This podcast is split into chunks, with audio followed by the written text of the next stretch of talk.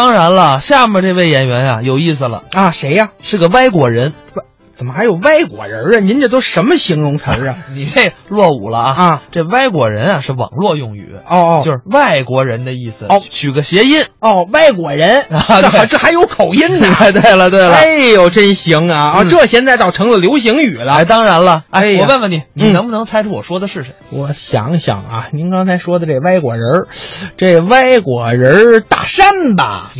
怎么听怎么别扭，咱们还是用外国同胞来形容他吧。嗯，好吧哎，大山确实是大山，而且啊，这大山从学术上来说，那算是徐德亮的师哥。对了，因为大山呢是一九八四年呢考上多伦多大学东亚系，开始攻读中国研究。嗯那么后来毕业之后呢，就留在北京了。在北京呢，人家还继续上学，上的是什么呢？就是咱们北京大学这中文系。那这个大山呢，要说起来也是徐德亮，这是师哥呀，是师叔啊。八四年，呃，这个只有学长。学长。对了，学长。那咱接下来就来听一段大山表演的《漫谈北京》。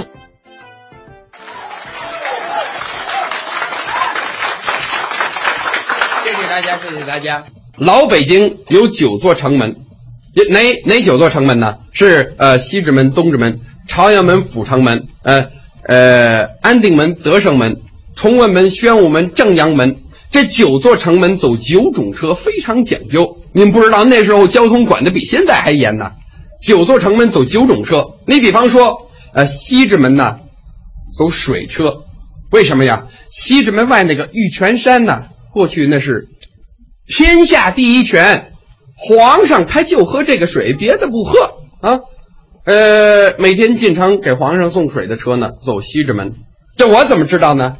这是这是我们家亲戚说的，呃，其实就是我爱人。呃，你们不知道他现在做这个矿泉水的生意。哎，呃，这里头我也占点小便宜。我们家里啊，每天就喝这个玉泉山的水，皇上喝的水，呃，别的我们不喝了，要不然我怎么长得那么水灵呢？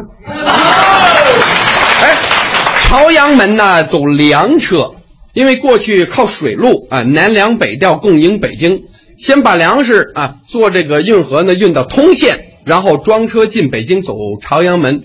这我怎么知道呢？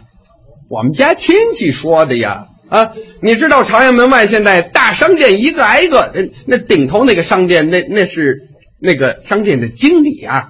要论起辈儿来，那是我爱人的，呃，舅妈的哥哥啊。对，哎，下回您去提我的名字，八八折优惠，没错。嗯，哎，阜成门呐，阜成门走什么车呢？走煤车啊，因为过去京西门头沟那是煤矿啊。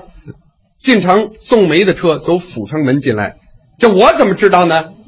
我们家亲戚说的呀，啊，因为那那阜成门内再往南，你们现在去看看呢，金融街呀，什么银行啊、保险公司、证券公司啊，全都在那儿啊。我的表叔，我表叔就是搞金融的，哎，说是我表叔，实际上要论起辈儿来，得说是我爱人他的堂叔辈俩姨姑舅哥哥他丈母娘的那侄女儿的表叔。哎呀，你说我们外国人呢，这么些个关系，我们哪能闹懂啊？干脆就叫表叔省事儿啊。还有正阳门，哎呦，正阳门走的车很特别，那是龙车，皇上坐的车。哎，正阳门现在还有，你们下回去看呢。正阳门上的门字也很特别，因为其他的门字我们大伙儿都知道，最后一笔那是一竖一勾啊，唯独正阳门上这个门字啊，最后一笔那是一竖，没有勾，为什么呀？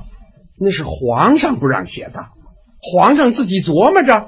我是真龙天子，龙出来了，我走正阳门，这门上要有个勾，那把我勾上了。嘿，这我怎么知道呢？我们家亲戚说的呀。您不知道啊？清朝的皇帝就是我们家亲戚呀、哎，那乾隆皇帝要论起辈来，那可就是我爱人他的比。哎呦，我实在轮不上来了。谢谢大家。